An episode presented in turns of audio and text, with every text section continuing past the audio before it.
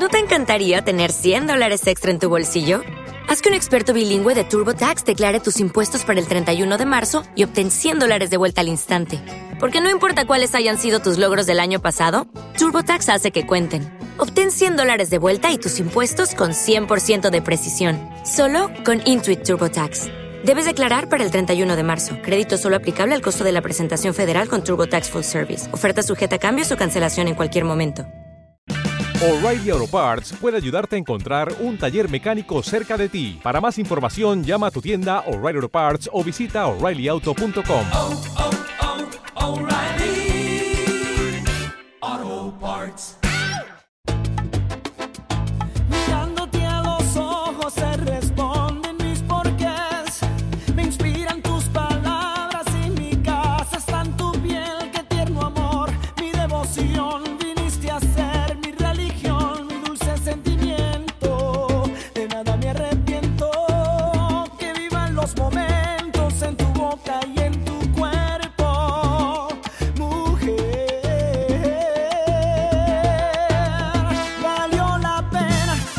Bienvenidos a ese streaming de verano, la edición toalla de playa del programa de Fuera de Series, donde cada semana repasamos y analizamos las novedades y los estrenos más importantes de las diferentes plataformas de streaming, canales de pago y en abierto.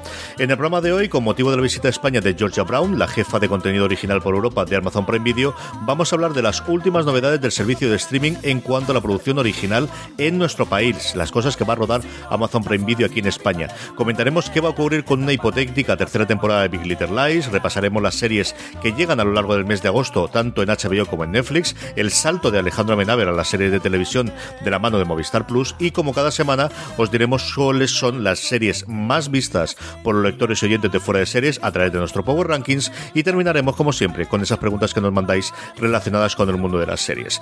Yo soy CJ Navas y tengo como amigo, como siempre, a Francis Arrabal. Francis, ¿cómo estamos? Pues nada, aquí con la crema solar y el balón Nivea CJ, junto a la toalla de playa. Tenemos todavía un poquito de resaca de la Comic Con. Estamos metidos en el tour de verano de eh, la TCA, de la, Asociación de Críticos Televisivos eh, Americanos y Canadienses. Se está produciendo estas dos semanas en, en California, lo cual hace que tengamos muchísimas noticias, muchísimas novedades y muchísimas preguntas y aprietos que ponen a los directivos de las cadenas de televisión estos malvados periodistas, Francis. Sí, esto para, para ser verano, para, para estar aquí ya última semana de julio, primera de agosto, muy movida la cosa, muchas noticias, eso, eh, se han alineado ahí los astros entre mm, Comic Con, TCA, en la que se pregunta a los ejecutivos de las cadenas norteamericanas y que luego por aquí España se ha sumado, bueno, pues eso, que, vi- que vino Georgia Brown, la jefa de producción eh, de Amazon Prime Video para Europa y también que Movistar ha dado un auténtico notición esta semana muy movida, ¿eh? con muchísimo contenido. Oyentes, no os mal acostumbréis que seguro el resto de agosto será bastante más flojo, porque de estrenos ya comentaremos que solo hay tres estrenos para toda la semana. Lo vamos a tener complicado, CJ, para las recomendaciones. Sí, señor, es momento de revisionar y de volver y de poner sobre todo aquellas cosas que se nos escaparon durante el final del invierno y las primaveras. Pero empezamos, como decía Francis, con Amazon Prime Video, un Amazon Prime Video que el pasado lunes tuvo eh, este evento en, Madrid con Georgia Brown y presentaron, por un lado, el elenco y nos contaron muchas cosas de dos series que ya sabíamos que tenían en producción y luego presentaron una nueva de la que solo sabemos el nombre y la productora que está detrás, que sí, para qué va a negarlo, es Bambú, que le faltaba trabajar con Amazon Prime Video y ya lo han conseguido. Vamos por la que yo creo que puede ser la, eh, desde luego la que tiene pinta de ser mayor superproducción, el CID, la nueva producción sobre Rodrigo Díaz de Vivar y que tiene un protagonista y yo creo que este han acertado de pleno cogiendo a Jaime Lorente. Lo adelantábamos ya en el streaming de la semana pasada, justo grabando CJ, tú y yo estaba teniendo lugar la rueda de prensa de Georgia Brown, esta jefa de contenido original para Europa de, Amazon Prime Video, y comentamos tanto la noticia del CID como la templanza que estaba saliendo en aquel momento. Ya hoy la contamos más detalladamente. Eh, aquí la serie del, del CID, que se va a llamar así, que va a tener a Jaime Lorente como protagonista, Denver de la Casa de Papel, si os suena más. También la tenéis en otra serie de Netflix como es Élite. Aquí dicen que esta serie va a contar la vida de un personaje a caballo entre la leyenda y la historia en la época de la Reconquista al que las notas de producción de Zebra describen como un hombre atrapado entre dos mundos y dos culturas, noble, héroe, guerrero y mercenario. Fue un líder que pudo haber sido proclamado rey y eligió la lealtad. Con Jaime Lorente Amazon ficha uno de los talentos jóvenes españoles que tienen más proyección internacional actualmente. Se ha hecho muy popular fuera de nuestras fronteras gracias a La Casa de Papel y Élite, como comentaba al principio. Y decían también de Amazon que la elección de Lorente se debía a que Díaz de Vivar era un hombre de la calle y no un noble, que el perfil encajaba perfectamente con, con, el actor. Lo comentaba también José Velasco, presidente de Zebra. También aseguraba que el 95% de lo que van a contar pasó o pudo haber pasado y apuntaba que aunque la serie está centrada en el conocido personaje histórico, las mujeres también van a tener un peso muy importante en el relato y que, por ejemplo, van a contar cómo Urraca quería acceder al trono de León que le correspondía por nacimiento y no pudo conseguirlo. Luis Arrand y Adolfo Martínez van a ser los responsables de poner en pie la serie del Cid, que ya ha comenzado su rodaje para poder en 2020. De hecho, se ha confirmado que la ficción eh, va a estar compuesta por dos temporadas de seis episodios cada una que se van a rodar a la vez. Y también comentaban cómo el Cid eh, era una historia que para ellos tenía mucho que ver también con las del salvaje oeste y que encajaba en esa estrategia de Amazon de buscar grandes series de tintes épicos que puedan atraer eh, a su alrededor a un público internacional y masivo.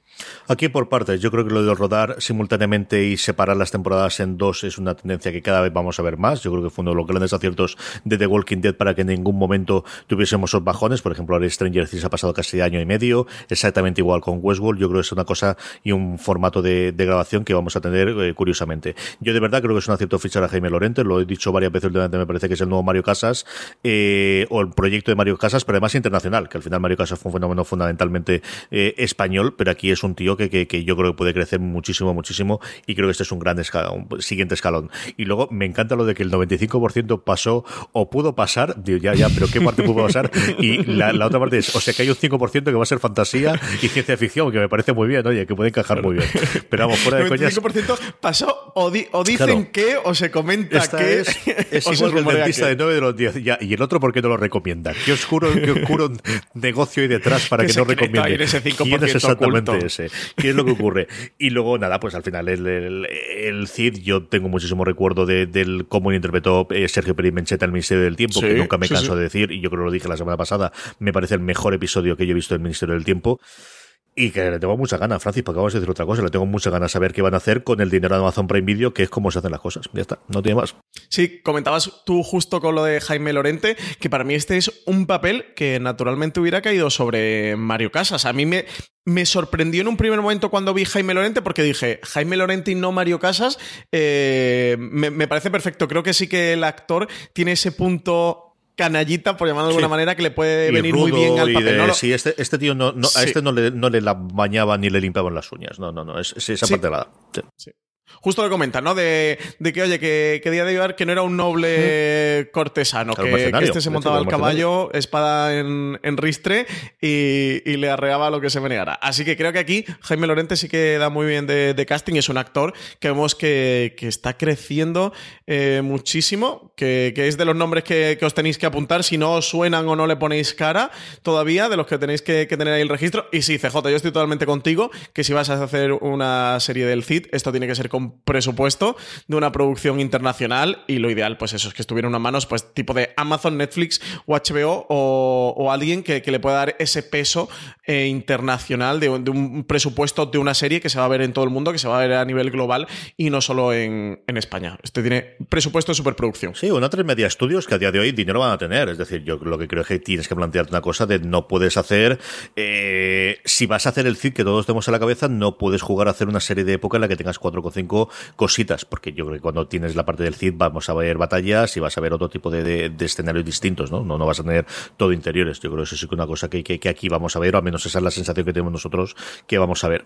La otra adaptación, o la otra, mejor ¿Sí? dicho, sí, también adaptación, ¿no? Pero, pero eh, la otra serie que teníamos rodando es una adaptación de la novela de María Dueñas, que de alguna forma fue la que, con el tiempo entre costuras, pues eh, coposicionó los nuevos tipos de dramas que lleva haciendo Antena 3 en los últimos años. Y aquí vamos a tener la adaptación de La Templanza. Nuevamente nos vamos a recorrer medio mundo de la mano de Leonor Watlin y Rafael Novoa. Un proyecto de, de A3 Media que ha dado muchas vueltas, que finalmente esta adaptación de la serie eh, serie, perdón, del libro La Templanza de María Dueñas, se va a convertir en realidad y lo vamos a poder eh, ver en Amazon. Sus protagonistas van a ser Leonor Wadling y el colombiano Rafael Novoa, quienes se ponen al frente de este drama de época. Van a dar vida a Mauro Larrea, un hombre que ve cómo se arruina su empresa minera en México, y Soledad Montalvo, esposa de un comerciante de vino inglés que aparece en su vida cuando la Rea regresa a España y la vuelve del revés.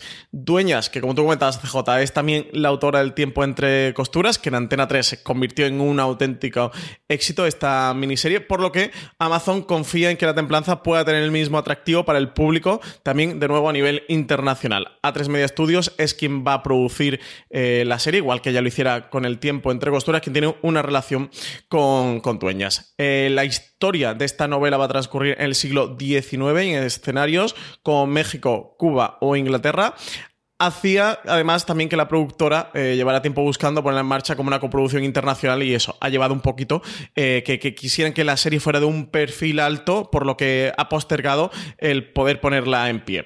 Eh, aquí, según los responsables de La Templanza, decían que aspira la serie al estándar de series de época británicas, que su rodaje ha comenzado hace unas cuantas semanas a las órdenes de Guillem Morales, el director de Los Ojos de Julia, que ya además ha estado trabajando en la televisión británica y en títulos internacionales como la comedia Inside Number 9 y La Casa de las Miniaturas Además va a compartir la tarea de dirección con Alberto Ruiz Rojo, director de Apaches, y Patricia Font, de Café para Llevar. Y van a estar Susana López Rubio, eh, del Tiempo entre Costuras, como la líder del equipo de guionistas, en el que también va a estar Javier Holgado, el creador de Presunto Culpable. Sí, Susana fue también la coordinadora de guion y la, de alguna forma la showrunner, salvando las distancias del peso que tiene y de las responsabilidades que tiene, pero desde luego la coordinadora de guion de la primera. Yo recuerdo a ella dando una charla de alma, la que tuve la suerte de, acudir en, en Madrid, contar un poquito cómo ha ido la experiencia y, es alguien muy metida en la industria. A mí me, yo recuerdo, tengo un muy buen recuerdo de esa charla, tanto de ella como de Diego San José. Es lo primero que recuerdo yo haberle visto hablando en público los dos y me encantó. Por último, Francis, eh, como comentaba antes, nueva serie de época de bambú, en este caso para Amazon Prime Video. No tenemos nada del elenco a día de hoy, pero sí sabemos el título y un poquito de la sinopsis de Un asunto privado. Sí, junto a las dos novedades anteriores, series que ya conocíamos que estaban en producción y que contaban dentro del futuro catálogo de Amazon Prime Video, sí que anunciaron esta nueva, un asunto privado, ficción de Bambú Producciones, que, ya solo le queda HBO España. FJ ya tiene a Netflix, tiene a Movistar y ahora tiene Amazon Prime Video. Una serie que dicen que aún el misterio, la acción, el humor y algo de romance y que se ha descrito como un puro entretenimiento. Bambú tenía hasta ahora esos proyectos de entre Movistar Plus y Netflix y este es el primero que va a hacer en Amazon. Teresa Fernández Valdés de Bambú ha explicado que un asunto privado va a estar protagonizada por Marina Belloc, perteneciente a una familia de policías a finales de los años 40, que quiere seguir su vocación de detective aunque nadie la apoye. Su madre prefiere casarla bien y su hermano, nuevo jefe de policía, no quiere que se dedique al negocio familiar. Sin embargo, un evento inesperado relacionado con la actividad de un asesino en serie lleva a Marina a lanzarse a investigar con la ayuda del mayordomo de su familia, Héctor, un hombre homosexual que conoce muchos secretos. La primera temporada va a contar con ocho episodios que todavía están en fase de escritura, con previsión de estar rodando durante el último trimestre de este 2019. Fernández Valdés también explicaba que para el reparto están buscando tanto nombres de peso como actores más desconocidos y ha enfatizado que no va a estar liderada por una gran historia de amor, sino por la vocación de una mujer que quiere ser policía. Además, esta serie se suma a la línea que ha iniciado Bambú con Altamar, serie que tiene Netflix y que estrenó a principios de, bueno, finales de mayo, principios de junio, que conjuga tramas románticas con un misterio a lo Agatha Christie, pero dice que lo que en Amazon más llamó a la atención fue su personaje central. Georgia Brown, la directora de series originales europeas de la compañía, aseguraba que lleva mucho tiempo queriendo trabajar con la productora española y cuando se reunió con Fernández Valdés y con Ramón Campos para escuchar sus propuestas, le gustó que la protagonista de un asunto privado tuviera el carisma y la fuerza para ser un equivalente en Europa a Miss Maisel, algo que les encajaba y que estaban buscando en cierta medida. Y también decían que la descripción que la productora hizo del personaje de Marina Belloc es que su pasión son la ciencia, el champán y los zapatos. Con esto se ve que no se pudieron resistir a comprarlo. Es que lo hacen muy bien, es que lo hacen muy bien y oye, que te lo compare la jefa de contenidos con Miss Maisel no está mal, ¿eh? O sea, para empezar, no está nada mal.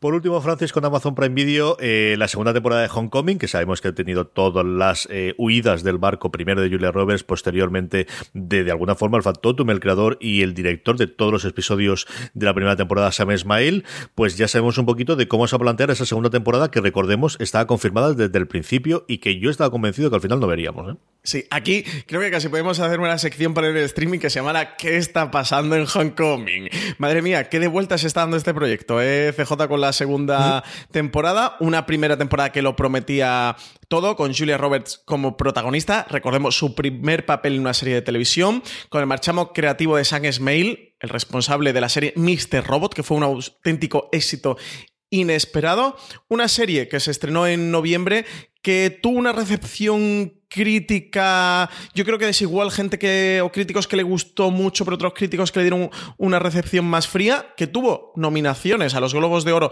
y a los Critics Choice, pero que finalmente no los ha tenido para los Emmy que Amazon en su momento consideró que había sido un éxito, que la renovó por una segunda temporada y a partir de ahí se empezaron a desencadenar los problemas. Primero fue Julia Roberts, quien anunció que ella no iba a continuar en la serie. Después, el propio Smail apuntaba que él tampoco continuaría como director de los nuevos episodios, aunque parece que se iban a seguir los guionistas que adaptaron el podcast original. Eli Horowitz y Micah Bloomberg. Y a ver qué ocurre con todo esto. Por ahora, lo que sí se ha anunciado es al- a la actriz protagonista para esta segunda temporada, quien viene, entre comillas, a sustituir a Julia Roberts. Anuncio importante: se trata de la cantante Janelle Monae, que hizo hace un par de años sus primeros mm, papeles como actriz en un capítulo de Philip K. Dick Electric Dreams. No sé si recordáis esta serie antológica por episodios de Amazon Prime Video, precisamente.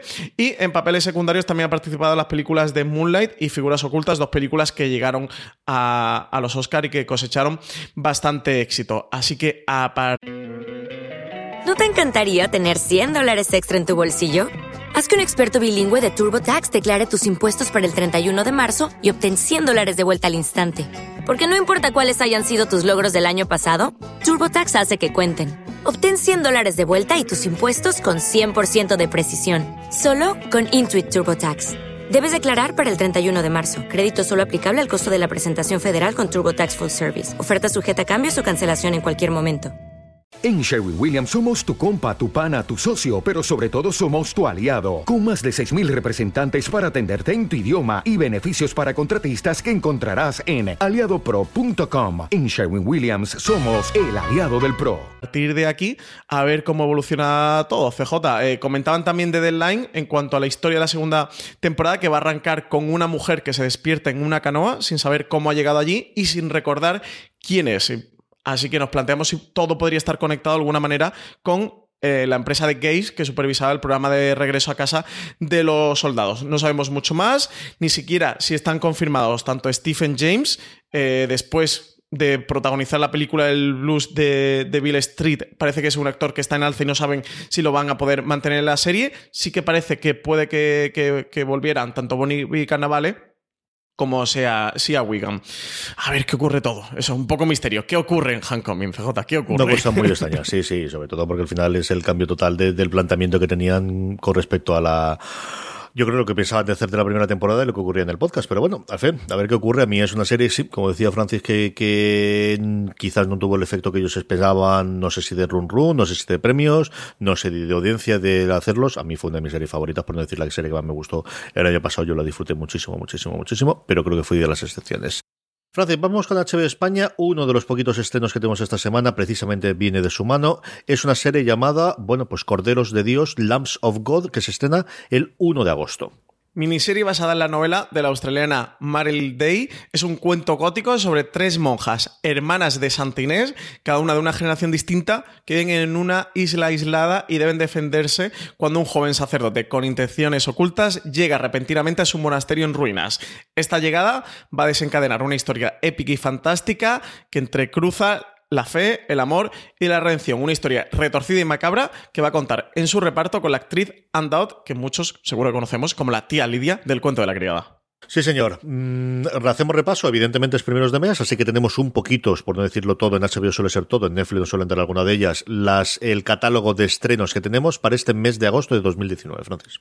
Sí, bastantes estrenos que llegan al catálogo de agosto en HBO España. Pasaron por fuera de series.com, que por allí tenéis el artículo de las nuevas series de HBO España para agosto de 2019. Yo destacaros algunas, como esta que hablamos precisamente del jueves 1 de agosto de Lambs of God. También tenemos eh, Los Gemstone, una nueva comedia de Danny McBride que viene protagonizada por John Goodman, el propio Danny McBride, además de Adam Devine. En ella se expone la vida de una familia evangelista que hace de la telepredicación su fuente de ingresos y que con el tiempo se ha ido alejando de las consignas éticas y morales para meterse en un mundo en el que desear la posesión y olvidar la caridad es la norma. Estreno el lunes 19 de agosto. También tienen Los Visitantes, Be Foreigners, la serie que cuenta con seis episodios creados por Anne Bjornstad y Eilif Scottbing, de producción noruega, parte de la aparición de sucesivas luces en todo el mundo de origen desconocido y tras ellas van a aparecer diferentes personas que vuelven de un tiempo pasado,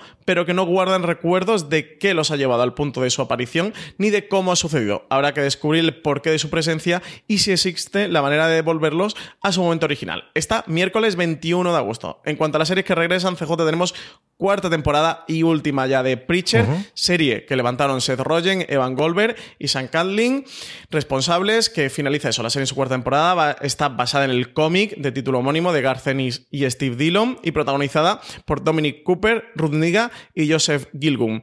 Jesse es un predicador tejano poseído por un monstruo que le dota de la capacidad del poder de ordenar a los otros cualquier acción y que le va a llevar a buscar a Dios por todo el sur de Estados Unidos por qué Dios ha desaparecido del cielo. La serie es una comedia dramática que combina lo sobrenatural con un tono ácido y algo negro. Está lunes 5 de agosto. También tenemos CJ lunes 12 de agosto, segunda temporada de Succession. O sea, ¿por qué te crees que, no me la sé? Esta te tienes la fecha, digo yo, en el calendario, pero en Google Calendar, el calendario del despacho y el de la habitación y el de la mesita de noche, ¿no? Sí, señor. ¿Qué tal? ¿Qué esperas de la segunda temporada de Succession? Todo absolutamente. Además, el tráiler ya te pone el, funcionamiento de vamos a arrastrar los problemas familiares de la temporada anterior. Vamos a tener, parece ser una trama alrededor de una compra, fusión, adquisición o problema con otro gran conglomerado. Y sobre todo, al final, lo que tiene que volveremos a tener son esos diálogos sencillamente maravillosos que ya pudimos disfrutar en la primera temporada. Yo le tengo muchísimas, muchísimas ganas. Desde luego, para mí, eh, a falta de que nos salga una sorpresa, en la serie de agosto. Yo, fíjate, eh, toda la telepredicación como los Gemstone que has hecho de Succession aquí en streaming, que me la voy a maratonear, creo que me la voy a maratonear, voy a aprovechar ahora los huequecitos de verano, durante, me voy a maratonear la primera temporada para llegar a tiempo a, la segunda. Lo voy a intentar, ya sabes que a mí el primer episodio que lo vi, el piloto, me dejó así como un poco descolocado por estos mm, ricachones de First World Problem que me sacaba un poco de quicio, que es precisamente la baza, una de las bazas que juega la serie. Pues a ti te ha gustado tantísimo que no me puedo resistir a verla, ¿eh? así que me voy a poner al día para la segunda. Me parece muy bien. Yo los Gemstones, que como que estabas tú por ahí, el trailer es una absoluta locura, no sé qué tal estará, es una de las series que también le tengo muchas ganas y aparte de los del, del trio protagonista sale un Wharton Goggins con el pelo blanco mm, loco de, de plan Albert Einstein, que sale dos o tres veces en el trailer, que es alucinante. No sé si hace de alguien que también es un predicador que es combatiente con ellos o que es está en contra de ellos, no lo sé, pero tres o cuatro veces que lo he visto con la cara de. Es que me, he reído, me he reído bastante con lo que hemos podido ver en el, en el trailer y sobre todo con lo de Walton Goggins. Me ha encantado. Es otra de las series que también tengo muchas ganas de ver. Sí, sí, sí, sin duda. A ver qué tal Gemstone. Yo es de las que más espero, además es comedia, eso llega en, en agosto, esta es de las que espero con muchas ganas. Por último, con HBO, HBO pasó eh, ya por el trance de, presentar todas sus series en delante de la TCA. Tuvieron varios paneles para las nuevas temporadas, incluido el hablando un poquito de, eh, ay señor, perdón, se me ha ido totalmente la cabeza, de Watchmen con Daniel Lindelof y algunos de los intérpretes que tuvimos allí, pero sobre todo tuvieron el se estrenaba el nuevo jefe de contenido después de, de los cambios que ha habido en la cúpula de dirección. Le preguntaron fundamentalmente dos cosas, por un lado sobre el final de Juego de Tronos, sobre el posible spin-off y por otro lado sobre toda esa polémica que había sobre el Director's Cut, sobre quién había editado finalmente Big Little Lies la segunda temporada y la posibilidad de una tercera temporada, Francis. Pues sí, la semana pasada acaba segunda temporada de Big Little Lies con estupendas cifras de audiencia. Su último episodio fue visto por 3,1 millones de espectadores en su pase lineal por HBO, un 19% más respecto al final de la primera temporada y una cifra que se espera que crezca eh, considerablemente cuando se sumen los visionados de la plataforma de vídeo bajo demanda. Todo esto abre una incógnita. Surge nuevamente la duda de si podría continuar la serie con una tercera temporada. Preguntaban a este respecto al presidente de HBO, a Case Blois, eh, y él decía que nunca diría nunca, pero que afrontarían que no hay un lugar obvio al que ir ni una historia obvia que, seguir. Dicho eso, pues decía que mm, tiene un extraordinario grupo de actores, productores, guionistas y directores, y que si ellos le llamaban y le decían, tenemos una gran idea, escucha, pues que estaría totalmente abierto a ello. Así, Blois retoma la estrategia de comunicación que siguió cuando le preguntaban si habría segunda temporada de la serie, al término de la primera, que eso recordemos que era una miniserie, y decía, bueno, pues que todo dependía si había una historia interesante que contar. Pero bueno, hay que tener en cuenta esto, que, puedan continuar o que quieran continuar o que tengan una historia que continuar para una tercera temporada no es la única piedra en el camino para esta posible tercera temporada de Big Little Lies. Él mismo comentaba que iba a ser complicado volver a cuadrar las agendas de los protagonistas. Y con cuadrar agendas CJ también eh, se deja entrever los billets y es que eh, Nicole Kidman, Reese Witherspoon y el resto de actrices de Big Little Lies cuando ficharon por eh, la serie, como era una miniserie cerrada, sus contratos no contemplaban la renovación para nuevas entregas. Esto hizo que tuvieran que, que, que, llegar a un acuerdo, hacer un nuevo contrato de cara a la segunda temporada, por lo cual pasaron de cobrar entre 250 a 300 mil dólares por esa primera temporada, por esa miniserie, a cobrar un millón de dólares uh -huh. por hacer la segunda. Sí que eh, los cachés de Den, Kravitz y, y Budley subieron, pero no estaban ni mucho menos en esa cifra, sus cantidades eran bastante inferiores, por lo cual ahora se encontrarían con el mismo problema sobre la mesa de cara a, a enfrentar una tercera temporada. Todo esto se suma eso a la crisis de imagen que ha sufrido la serie en las últimas semanas, con todo lo de alrededor del fichaje de Andrea Arnold como directora de la temporada, con lo que luego Jean-Marc Vallée haya editado la serie por petición de David Kelly, todo lo que tú apuntabas. Lo que sí, también eh, Nicole Kidman hizo unas declaraciones, comentó que no quería cerrar la puerta a Big Little Lies y que ella creía que a todos les encantaría hacer una tercera temporada y que sí que había ciertas ideas para poder llevarla a cabo. Decían que lo que sí, que no lo harían si no estaba todo el, toda la misma gente involucrada y decía hasta incluidos los niños, que estaban muy contentas uh -huh. de haber encontrado el camino porque no hay ninguna serie en televisión con seis protagonistas femeninas y que ella pensaba pues que la serie debería de, de poder continuar. Así que habrá que ver, tenemos puerta abierta desde luego para Big Little Lies, pero no sabemos si la veremos ni cuándo. Yo después de hacer la segunda yo creo que habrá una tercera, puede que sea dentro de dos años, puede que sea dentro de tres como lo contabas tú por, por cuadrar las agendas y porque lo escriban, creo que esa no hay ninguna posibilidad que no la dirija Jean-Marc Vallée y que la, no la escriba David y Kelly, eso también por otro lado. A diferencia de, por ejemplo, también le puso a Blois la posibilidad de hacer una nueva temporada de True Detective y decía, bueno, eh, depende de lo que quiera Nick, pero si Nick me trae una idea, yo la tendremos.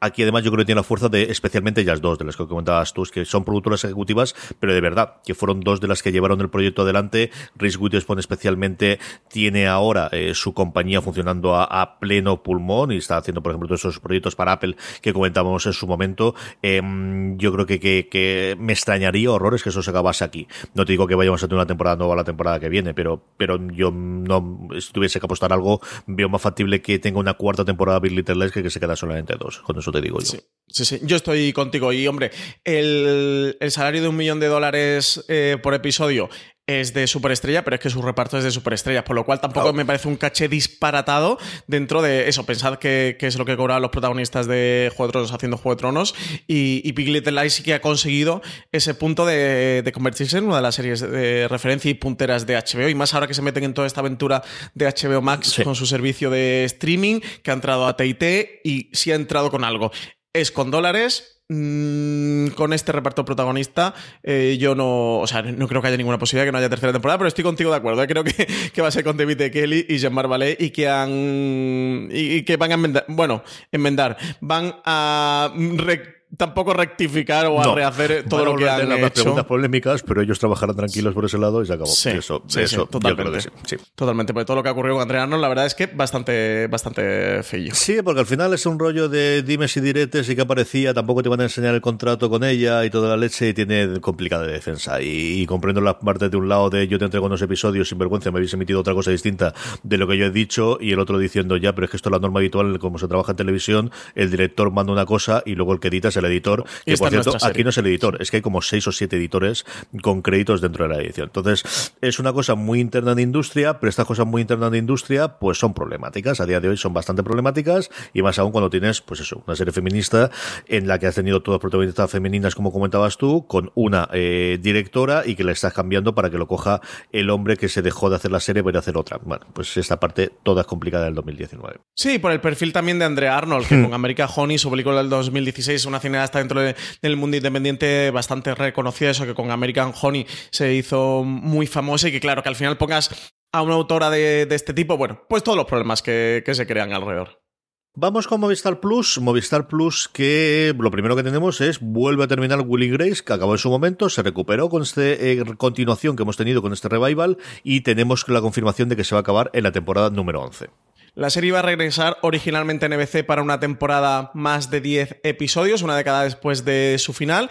Este revival finalmente va a terminar el año que viene, tras haber estado tres temporadas en antena. La temporada undécima va a ser la última, y así lo han anunciado sus creadores, Max Munchkin y David Cohan. Eh, ellos comentaban que pensamos en los episodios de Will Grace como Karen Walker piensa en los Martinis, que 51 no son 50, eh, suficientes y que 53 son demasiados. Apuntaban ambos en el comunicado que hacía oficial su decisión. La nueva etapa de la sitcom habrá tenido 52 nuevos episodios en los que además de continuar con los líos habituales entre Will, Grace, Jack y Karen, han enfatizado sus críticas hacia el gobierno de Donald Trump. Will y Grace ha sido de los revivals de viejas sitcoms que mejor ha funcionado y ha aguantado. Recordemos que el de Murphy Brown solo aguantó una temporada y el de Roseanne tuvo que convertirse a los Conner después del despido fulminante de su creadora, Roseanne Barr, con todo el caso de polémica de racismo. Madres forzosas ha tenido éxito en Netflix, pero su finalización en la quinta entrega llegó con acusaciones de acoso sexual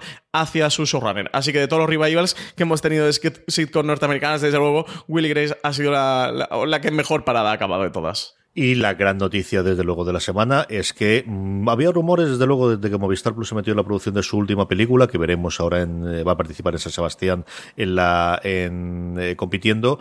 Alejandro Amenábar, va a hacer una serie para Movistar Plus, que va a ser además, y esta es la gran sorpresa, una adaptación de un cómic de Paco Roca llamado El Tesoro del Cisne Negro. Estuvo a punto de hacer su primera incursión en televisión con la serie de Patria de HBO, pero finalmente no llegaron a un acuerdo. Va a ser de la mano de Movistar Plus, con quien dé el salto a la pequeña pantalla, escribiendo y dirigiendo la adaptación en formato miniserie del cómic El secreto del cisne negro.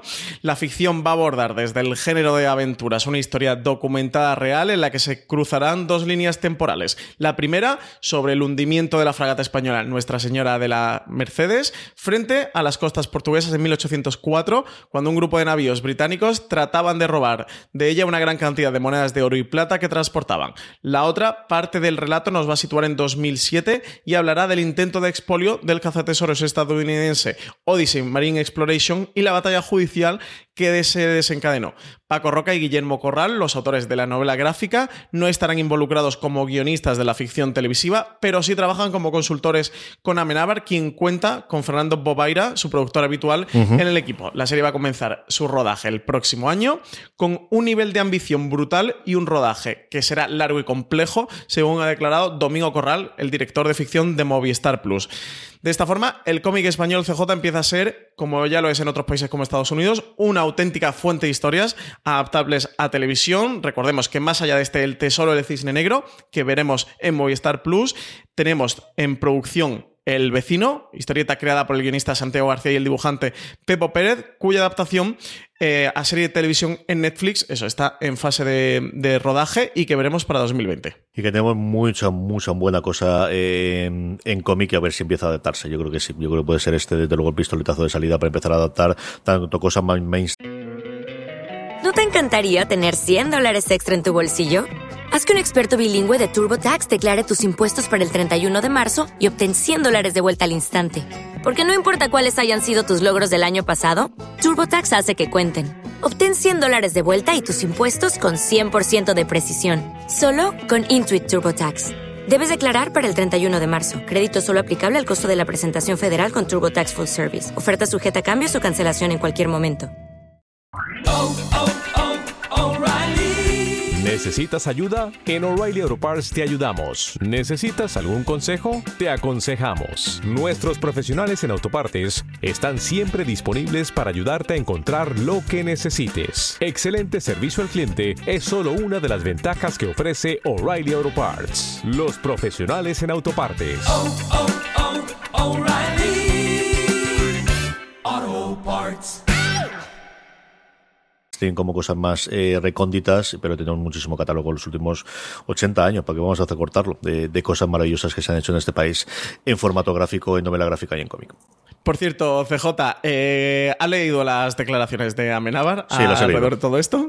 Bueno, pues vamos- a comentarlas, ¿no? El salseito de- del streaming de esta semana. Yo creo que está aquí. son lo que cabe esperar una declaración de Amenábar.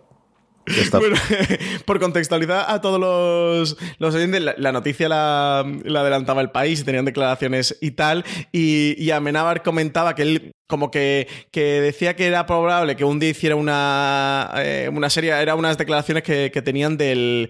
Creo que era de un, de un festival o tal que habían estado con Amenábar y No tal. Le habían preguntado sobre la posibilidad de hacer una serie de televisión en aquel momento, eso hace semanas. Y él decía que sí que era probable de que un día hiciera una serie, pero que el formato que a él le encajaba, que era el de miniserie. Hablaba de Chernobyl, como no, como todos estamos hablando de Chernobyl, hablaba de Chernobyl, que decía que lo que, lo que más le había impactado de todo este último año, que eran cinco episodios y que eso a él pues le parecía asumible como creador y como espectador. Y a partir de, de ahí eh, decía que el hecho de pensar en una serie de, eh, de cinco temporadas, que para él no dejaba de ser Abro el paréntesis del cliché, mm, como cuando se hacían películas y luego se iban haciendo secuelas. Cierro el paréntesis del cliché de, de Amenábar. Decía que era como lo que le resultaba difícil de concebir y que a él le gustaba pues, saber dónde iba y creía que a veces por lo guionistas de las series largas se perdían y, y dejaban de saber a, a dónde van. A partir de ahí ya se metió en el lío de Breaking Bad. Bueno, de una en otra, de una en otra,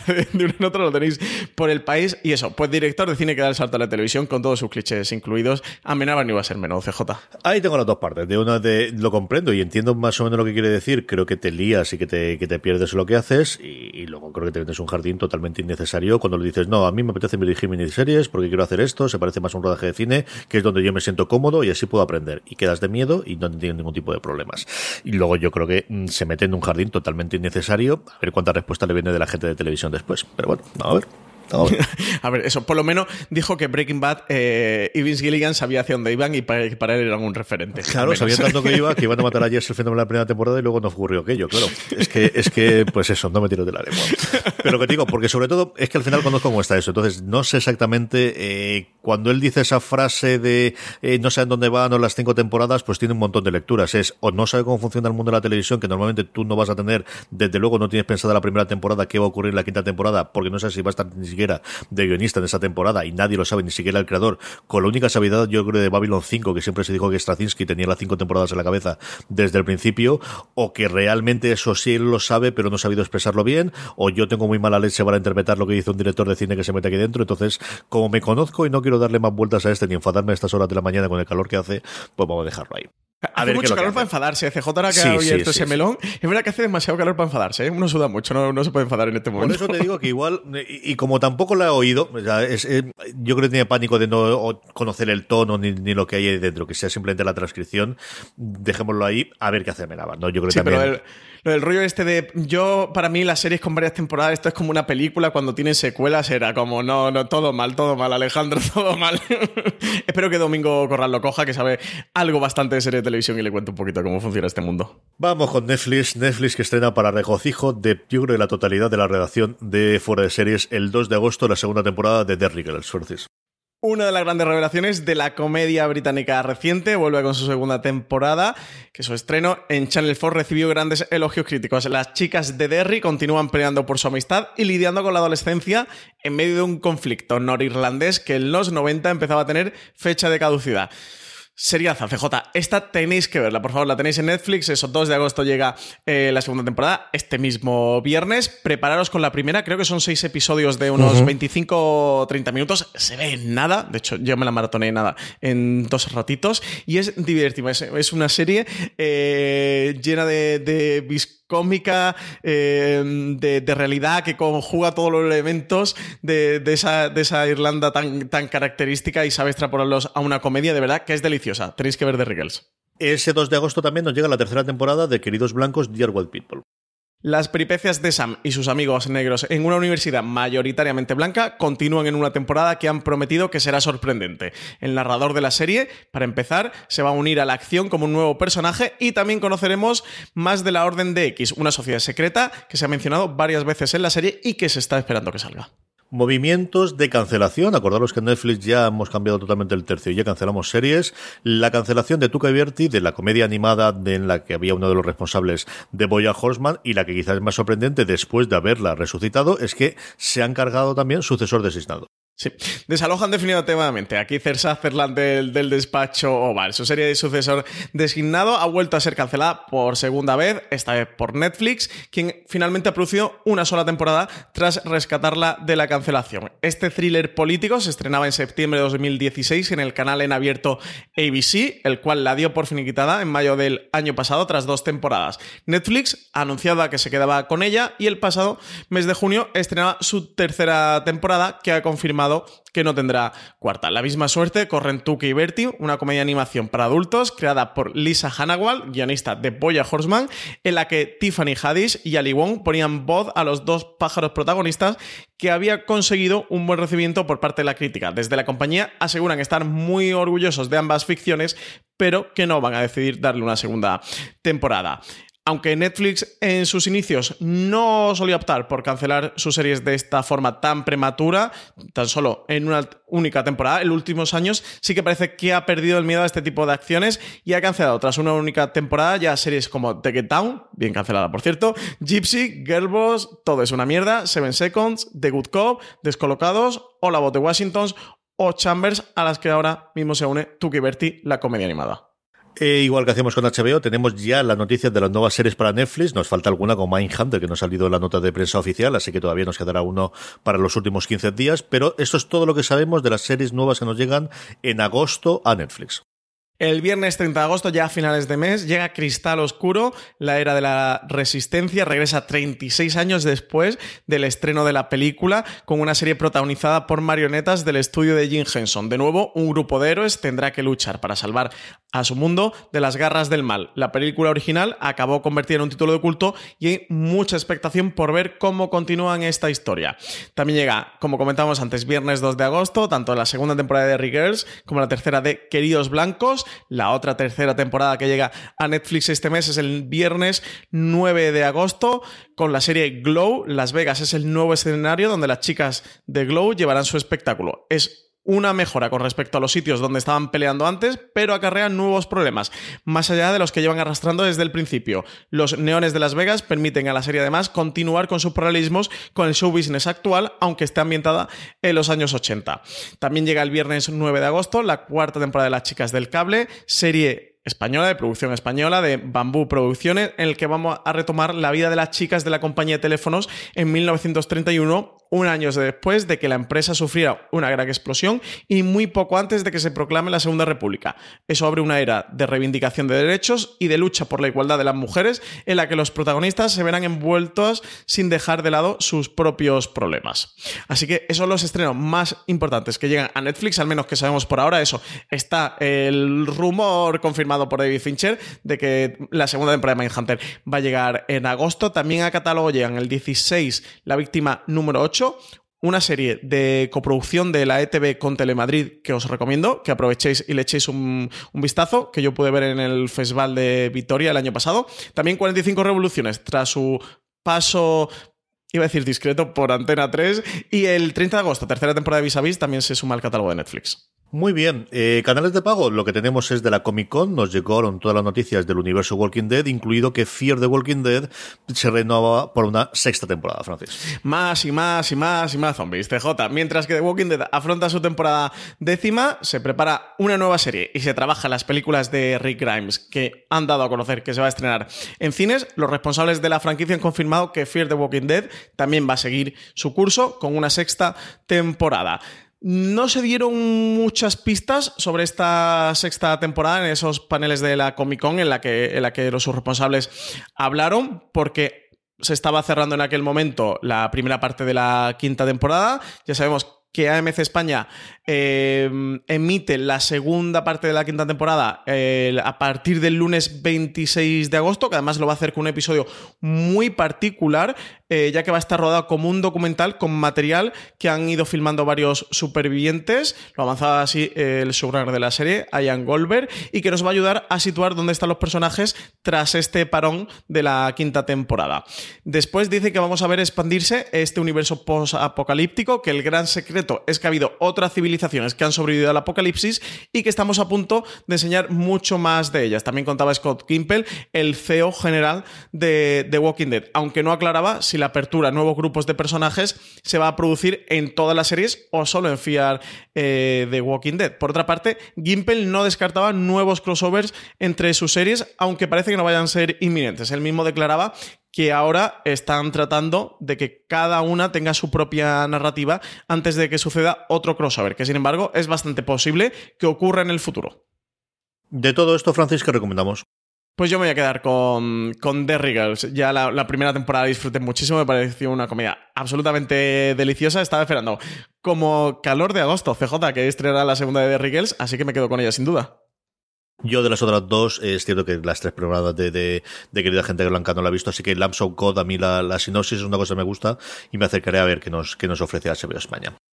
Vamos ya con el Power Rankings, vamos ya con la serie más vista por todos vosotros, por la audiencia de fuera de series durante esta semana. Unos Power Rankings que, como siempre os digo, hacemos a, pequeña, a través de una pequeña encuesta que colgamos en fuera de series.com, pero que sobre todo, y la forma más fácil de que la eh, os avisemos para que lo rellenéis, la colgamos todas las semanas en nuestro grupo de Telegram, telegram.me barra fuera de series. Es un grupo gratuito, abierto, al que podéis suscribir y eh, hablar diariamente con más de mil personas que forman nuestro grupo. Y ahí cada vez que colgamos nuestra encuesta para hacer el Power Rankings, os avisamos y tenéis nada, son 10, 15 segunditos, tenéis las tres series que más os han gustado de la serie de la semana anterior, que es la forma en la que elaboramos el Power Rankings, y además luego nos podéis dejar la pregunta que queráis que la leemos al final, en el final del programa, las preguntas de los oyentes. Unos Power Rankings que tienen muy poco movimiento comparado con la semana pasada, pero sí una entrada muy, muy fuerte, como por otro lado era lógico pensar en eh, esta semana.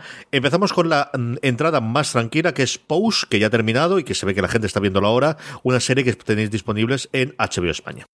Y no una posición para el pionero que justo ayer, domingo, estrenó su cuarto y último episodio de esta serie sobre la vida de Jesús Gil, una serie de no ficción que cuenta todos los hechos y desechos de este pionero de la historia española. Cae tres episodios, la tercera temporada de Paquita Salas, que como sabéis se puede ver en Netflix.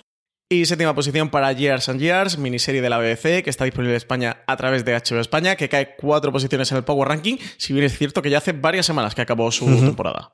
Yo creo que es una de estas series que la gente se ha dejado durante primavera y la está viendo ahora en verano. ¿eh? Estoy hoy bastante, bastante convencido. Esta merece la pena verla y recuperarla. ¿eh? Oyentes por ahí que todavía no os hayáis puesto con Years and Years, al menos yo siempre os recomiendo el primer episodio, tenéis que verlo y a partir de ahí decidir. Pero el final del primer episodio, CJ, yo creo que está es uno bien. de los acontecimientos, ¿no? Seriefilos del 2019. El primer episodio, el, el primer episodio es, es, un episodio redondo, total y absolutamente, desde luego que sí. Sexto puesto para Dark, una serie, bueno, después de ese tan, tantísimo tiempo que pasó entre la primera y segunda temporada, con su legión de fans, y sube un puesto con respecto a la semana pasada. Y quinta posición por Euforia, esta serie Team de HBO original, que en España se puede ver a través de HBO España, que sube una posición en nuestro Power Ranking con respecto a la semana pasada y que parece que poco a poco está creando su público. Y que ha funcionado lo suficientemente bien para que la renovasen para una segunda temporada como, eh, bueno, pues ha tenido el Big Little Lies de la que hablábamos previamente sobre esa posibilidad de una tercera temporada. De momento lo que se queda es en el cuarto puesto de nuestro Power Ranking. Repite con respecto a la semana pasada la serie de HBO España. Y tercera posición para una serie que está recién estrenada. Como no podía ser de otra manera, entra directo al Power Ranking y entra directo al top 3. Estoy hablando de La Casa de Papel, serie que tenéis disponible en Netflix. Ya esta tercera parte de ocho episodios. Puesto número 2, una semana más para El cuento de la criada, una serie cuya última temporada se puede ver en HBO España. Y primera posición CJ para la serie El Verano, ¿no? Para Stranger Things. Esta que se llegó, se estrenó el 4 de julio, serie veraniega por excelencia, que, que está disponible en Netflix, la tenéis completa allí bajo demanda. Y que además eh, va a haber review ¿eh? de Stranger Things que podréis escuchar próximamente, la tercera temporada, que hacemos CJ, Marín y yo. Así que nada, estar mm, pendientes a vuestros reproductores de podcast si habéis visto la tercera temporada, porque hay programita de review. Sí, señor, hablamos largo y tendido de lo que nos ha parecido esta tercera temporada, que en general y con matices, que lo veréis todo en el programa, nos ha gustado mucho, mucho a los tres. Vamos ya con la pregunta de los oyentes, unas preguntas que nos llegan evidentemente a través de redes sociales, buscándonos como fuera de series en todas y cada una, en Instagram, en, en, Facebook, en Twitter, allí donde esté, como fuera de series nos podéis encontrar, o habitualmente, en, como os decía antes, en esa encuesta que os hacemos, que os invitamos desde el grupo de Telegram a que rellenéis, siempre tenéis ese hueco. Francis, ¿qué nos pregunta esta semana? Pues Jordi Junqueras nos decía, hola, en primer lugar agradeceros vuestros podcasts, sin duda los mejores en lo vuestro de toda España. Así que a tope con Jordi, CJ. Muchas gracias, Jordi, ¿verdad? Muchas gracias. Decía, allá voy. Desde hace algún tiempo estaba muy contento porque a España estaban llegando prácticamente todo, al menos lo más influyente. Pero este último mes me, he echado un poco a- me ha echado un poco atrás en ese pensamiento. En primer lugar, ¿dónde está la cuarta temporada de Verónica Mars? ¿Sabéis algo de si alguna plataforma de las mil que tenemos se va a dignar de traerla? CJ, tú que controlas más Verónica Mars. Vamos a ver, yo aquí la movida que con Verónica Mars es, yo no sé si no está vendida porque nadie la ha querido comprar o porque no la han querido vender. Yo me he metido, lo que suelo hacer aquí en medio, que dice IMDB. IMDB tiene un lugar donde aparece quién es la productora y aquí los derechos de Verónica Mars, aunque la serie la ha tenido Hulu, es de Warner Brothers, porque al final era una serie que originalmente se daba en VPN y luego en CW con la, con la fusión, más luego las productores, pues Silver Pictures, Stu Seagal y Rob Thomas, que es el creador de la serie y el factotum de la serie junto con, con Kristen Bell, ¿no? Eh, a ver qué es lo que aparecía ahí por, nivel de, producción y quién podía tener los derechos. Y luego el siguiente párrafo en IMDB siempre aparecen los distribuidores, que es donde podéis ver quién tiene los derechos de alguna forma de emisión más allá de la cadena original. Y lo que aparece a día de hoy es que en 2019 Hulu tiene los derechos mm, eh, worldwide que llaman ellos para diferenciarlo internacionales para que sea domestic es americano y el S. Es decir, Hulu a día de hoy es la que tiene teóricamente la posibilidad de ir ahora a un Movistar Plus o a un tal y vender los derechos. Yo aquí lo que me maligno es que todo este tipo de series, además un Verónica Mars que sí, que tiene su fandom aquí en España, pero que tampoco es fue la gran revolución porque fue antes de la, posibilidad de verse más tranquilo. Es una serie que originalmente se emitió en el 2004, entonces los seriéfilos de entonces de, de, de, tenerlo y de blog y de descargas, evidentemente sí es una serie que recordamos ver, pero aquí no tuvo, o al menos yo no recuerdo un fenómeno ni de lejanos a, a un Perdidos, a un House incluso, o que se emitiese en abierto y que tuviese ese fenómeno y además que fue cayendo con respecto a las tres temporadas. Yo aquí lo que me maligno es, por un lado, que nadie la haya considerado lo suficientemente interesante para tenerla y sobre todo si no tenía las temporadas anteriores eh, que Hulu ha tenido, tiene las cuatro a día de hoy en, en, disposición y no recuerdo si la película que hicieron posteriormente también o que por otro lado sea parte de esta reserva que se va a tener para si realmente esa posibilidad de que Hulu se lance a nivel internacional puede tener catálogo, Francis. No lo sé. No sí. sé cuál es el problema por otro lado. Nosotros sí que estábamos viendo que podía ser. De hecho, cuando Amazon anunció la posibilidad de que el lunes, bueno, cuando anunció que tenía la presentación el lunes de Madrid, no pensamos que a lo mejor podía anunciar que se habían quedado con los derechos internacionales y que llegase aquí eh, eh, Verónica Mars pero con el tiempo que está pasando, salvo que vaya un Netflix posteriormente, pero estando en Hulu me extrañaría horrores. No lo sé, de verdad que yo si tuviese que apostar algo, apostaría porque llegará cuando su Hulu salga internacional y tengamos disposición. Pero igual paso mañana lo encontramos dentro de Movistar Plus, Dios sabe. Sí, sí, sí, sí. Hombre, como sea eh, dentro de Hulu, nos, nos, va a quedar bastante tiempo para que llegue. Pero a ver lo que tú dices, esto de repente te dicen, oye, que Amazon la ha comprado eso, que, que Movistar la tiene. A ver, nos toca esperar. Luego también nos dice, en segundo lugar, y la tercera temporada de Scream ya está completamente emitida en USA y ya podría traerse doblada a España sin problemas. Aquí está dominando el catálogo de Scream el, como dice Jordi, la segunda temporada acabó el 10 de julio en Estados Unidos porque han emitido seis episodios en tanda de dos por cada um, semana. Aquí las dos primeras temporadas las tiene Netflix, uh -huh. así que lo que nos dice la lógica en, en, estas situaciones es que la tercera temporada llegará. Como sabéis, Netflix espera que la serie esté completamente emitida para luego sumarla a su catálogo. En la newsletter que nos manda prensa de estrenos del mes no está Scream, pero si bien es cierto que normalmente esta newsletter la mandan con el 30 o el 40 o el 50% de los estrenos que realmente van a tener, porque muchas cosas se las reservan. De hecho, había una serie que se sabe que llega, creo que es dentro de un par de semanas, que se llama Gu Assassins, que, además la habían sacado ya con, con el tráiler en el canal de YouTube de Netflix España y tal, y en la nota de prensa no estaba, no estaba incluida. Así que a lo mejor llega Scream durante el mes de agosto.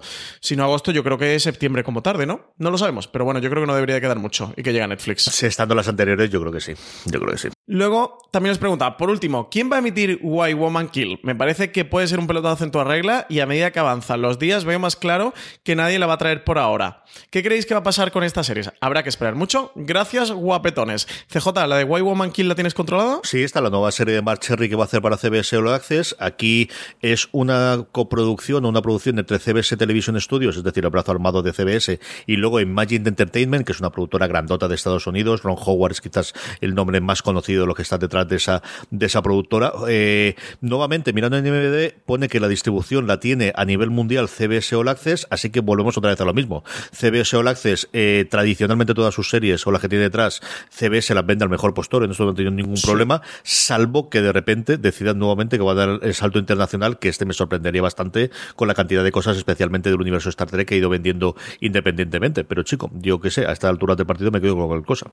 Sí, de hecho aquí en España tenemos de todo. Tenemos desde Discovery que está en Netflix, a The Good Fight que está en Movistar Plus, a que la serie de Picard que también pertenece al universo Star Trek en España la vamos a ver a través de Amazon. Lo que tú dices, al mejor postor podría llegar en cualquier, de cualquier manera. Yo creo que siendo CBS All Access y con Mark Cherry detrás y Lucy Liu en el reparto, la veremos, ¿no? Yo creo que esta sí que llegará. Yo estoy contigo. Y Alexandra Daddario, que más o menos es Sí, una de las sex, sex symbol que están intentando desde su paso en la primera temporada de True Detective y la Joseta que ha estado haciendo como Baywatch y tal en, en serie. Yo creo que tiene, esta- sí que tiene la suficiente entidad de, eh, como serie y siendo una primera temporada que no es, bueno, es que vas a comprar una cuarta temporada ahora y a ver cómo la vendes o cómo la haces. Yo esta me extrañaría horrores que no llegase a España. ¿Dónde? No lo sé por lo que os digo, porque CBS al final tenemos series en Movistar Plus a día de hoy, como comentaba Francis, series en Netflix, series en Amazon, series por todos los lados.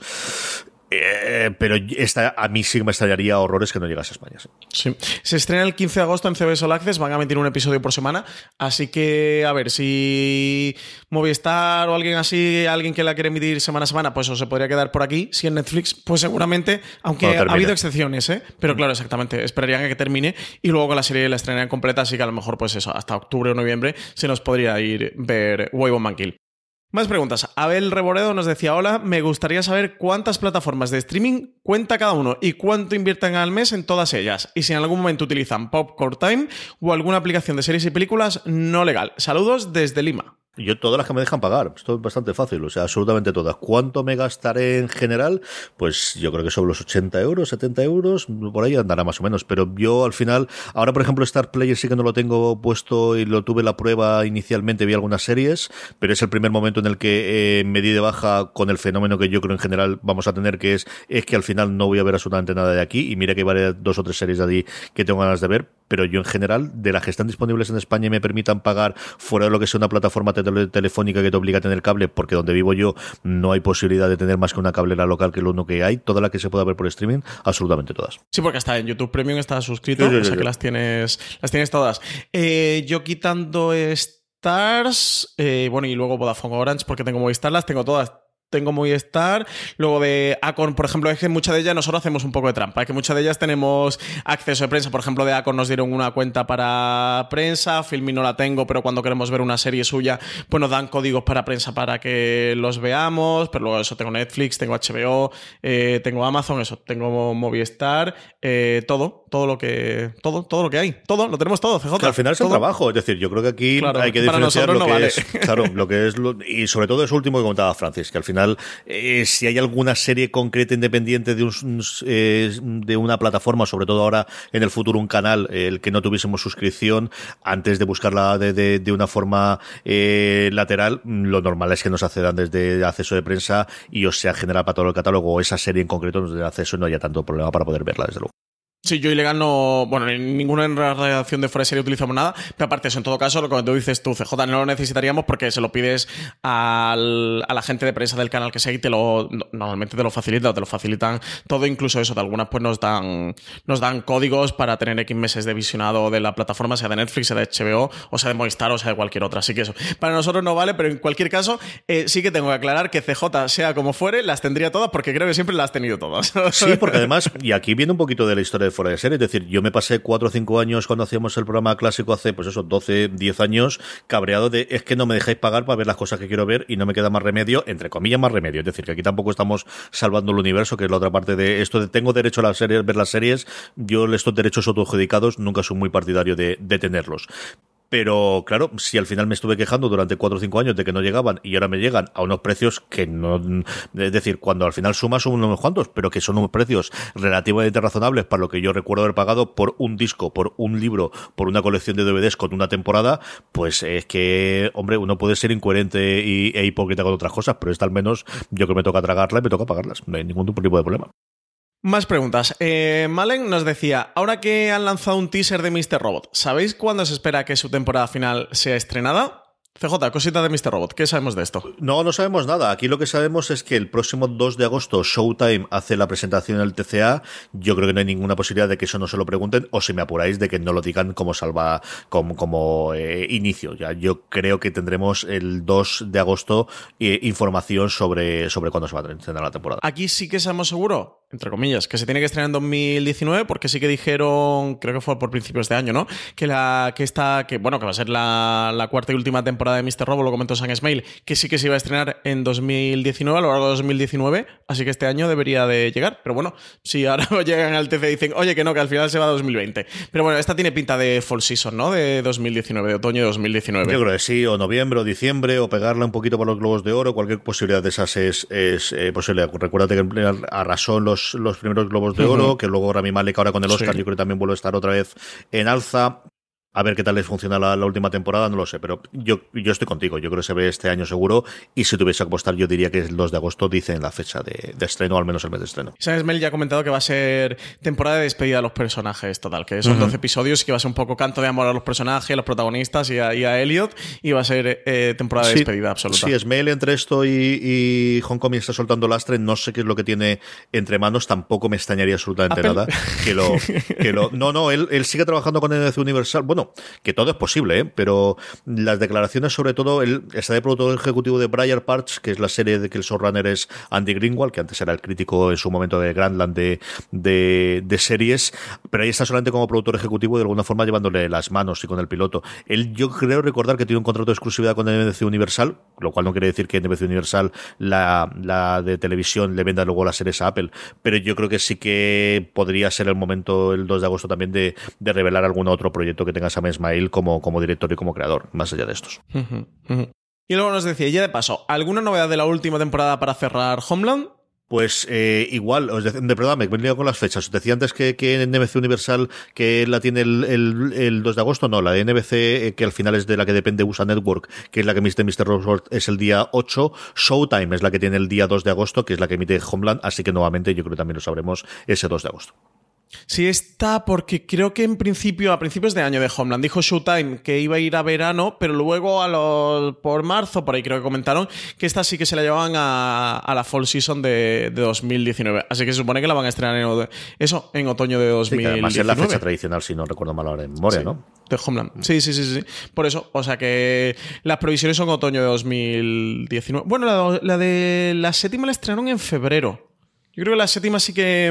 mm, séptima y sexta sí que fueron a principios de año, 2017-2018. Por eso estas de- la retrasaron a verano y luego la retrasaron otra vez a otoño. Pero bueno, lo que tú dices, CJ, en las, eh, ahora a partir de los TCA lo sabremos. Eh, si dan noticias la comentaremos por fuera de series.com. Atentos porque estas noticias, si salen, las sacaremos. Y luego por el streaming, pues en la semana que viene iremos comentando todo lo que ha ido saliendo esta ciudad de los TCA durante esta semana. Una preguntita más, Francis. Big Little Lies nos dice, hola chicos, os oigo poco hablar de la segunda temporada de Big Little Lies. Yo la acabo de terminar porque sí, soy de las que espera a que esté la temporada completa. ¿Qué os ha parecido? Creo que es peor que la primera, pero me ha gustado muchísimo. Las actrices, los personajes, la fotografía es muy buena. ¿Haréis podcast review? Sí, por favor. Sí, haremos pocas reviews y lo tendremos si no pasa nada antes de que nos metamos en serio en verano. Lo tendremos junto con tres o cuatro reviews más que teníamos ahí en cartera, ¿no, Francis? Sí, sí, sí. En esta semana es eso. De nuevo, atentos a los reproductores eh, de podcast. Vamos a tener bastantes reviews a lo largo de esta semana. Vamos a tener el gran angular de los oyentes, pero el resto lo vamos a dedicar a, aprovechar e ir haciendo review de, de todas estas series que se han estrenado ya finales de primavera, que han ido acabando por, por, junio, julio principalmente, finales de julio, y las que se han estrenado directamente completas bajo demanda en julio, pues eso, vamos a aprovechar estas semanas antes de hacer este casi mesecito de descanso que vamos a hacer en, en los podcasts, en el que vamos a continuar con streaming, con este streaming de verano, con, con Mar Anthony abriendo el programa de toalla de playa de fuera de series, pero sí que nos vamos a despedir casi con una traca final de, de reviews que, que sí que no queríamos dejar dejar para septiembre porque se nos iba se nos iban a quedar muy lejos. Sí que algunos no hemos tenido más remedio por, por cuestión de, de, parrilla de los podcasts, de, calendario, que dejar para septiembre, pero hemos intentado que, las que se habían estrenado hace más tiempo o las más relevantes y tal, pues, pues sí que eh, colgar ahora los reviews. Así, eso que vais a tener una buena tanda de reviews. De todas formas, aunque continuaremos con streaming, tenéis un año completo del último año. CJ, de septiembre para acá, uh -huh. madre mía, la cantidad de podcasts que hemos grabado, cuatro podcasts semanales, como mínimo, ¿eh? Si no, cinco o seis a la semana. Así que tenéis ahí todo el catálogo de todo lo que hemos grabado durante este 2018-2019 de podcast para que empecéis a recuperar que hay que por ahí seguro grandes angulares, review y tops muy interesantes que no os ha dado tiempo y os habéis dejado por el camino. Dicho todo eso y pregunta, responder la pregunta, yo voy por la mitad de la temporada porque es una serie que fascinó y encantó a mi mujer el año pasado y que empezamos a verla a ritmo semanal, luego al final se complicó las cosas por temas de trabajo suyo fundamentalmente y la tenemos ahí a medias. Yo creo que terminaremos de verla en cuestión de una o dos semanas ahora que nos hemos puesto, empezamos esta semana a ver prácticamente un episodio todas las noches, pero la tengo todavía a mitad. A mí me está gustando, no es lo mismo de la, misma de la primera temporada, eh, evidentemente, pero yo creo que está bastante bien. Lo que he visto hasta ahora me gusta bastante. Yo la tengo ahí anclada, esta de la que llevo retrasadas y a ver si aprovecho verano y me pego maratón. Pero yo no, no estoy hablando de ella, no la estoy comentando porque es que yo no, no la estoy viendo. O no la he visto, mejor dicho. Pues hasta aquí ha llegado este streaming de verano. Recordad, tenéis más contenido en nuestro eh, eh, cadena de, de, podcast en formato podcast, buscando simplemente fuera de series en vuestro reproductor. Si todavía no estáis suscritos, incluidos todos esos reviews con el que vamos a cerrar esta temporada ahora en verano. Mucho más contenido, como siempre, en fuera de series.com. Don Francis Arrabal, hasta la semana que viene. Pues hasta la semana que viene, CJ. Y a todos vosotros, gracias por escucharnos y recordad, tened muchísimo cuidado ahí fuera.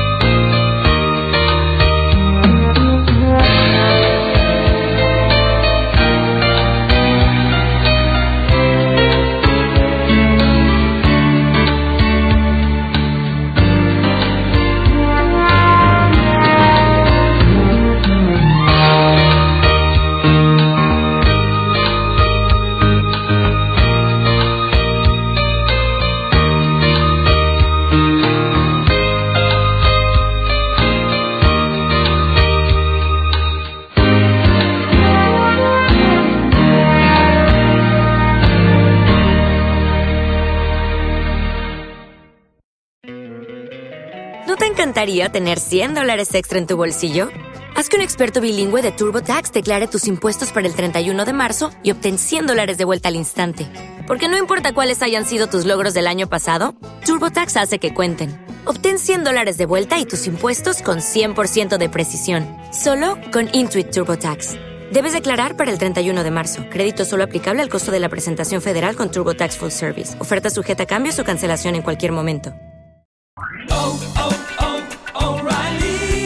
¿Necesitas ayuda? En O'Reilly Auto Parts te ayudamos. ¿Necesitas algún consejo? Te aconsejamos. Nuestros profesionales en autopartes están siempre disponibles para ayudarte a encontrar lo que necesites. Excelente servicio al cliente es solo una de las ventajas que ofrece O'Reilly Auto Parts. Los profesionales en autopartes. Oh, oh, oh.